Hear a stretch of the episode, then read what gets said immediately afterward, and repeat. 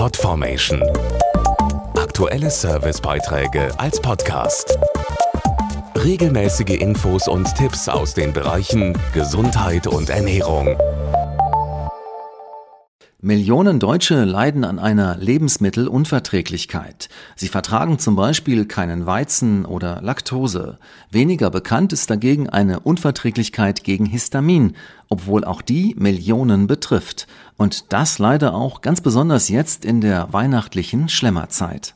Schokolade, gebrannte Mandeln, Glühwein oder Nüsse. Warum diese Weihnachtsleckereien für zweieinhalb Millionen Deutsche kein Genuss sein können, weiß Ernährungsberaterin Dr. Petra Ambrosius. Diese Lebensmittel enthalten Histamin. Und das Problem ist, dass die Betroffenen diesen körpereigenen Botenstoff nicht richtig abbauen können. Und das liegt wiederum daran, dass es ihnen an dem nötigen Enzym der sogenannten Diaminoxidase mangelt. Dadurch erhöht sich ihr Histaminspiegel und es kann zu Magen-Darm-Beschwerden oder allergischen Reaktionen kommen. Wer trotzdem Gänsebraten in Rotweinsoße und Co. genießen möchte, findet Hilfe in der Apotheke. Eine Alternative zum Verzicht bietet Daosin von Stada, weil es einen Proteinextrakt enthält, der reich an natürlicher Diaminoxidase ist. Und vor dem Essen eingenommen unterstützt Daosin so die Fähigkeit zum Histaminabbau. Mehr Infos auf alles-essen.de.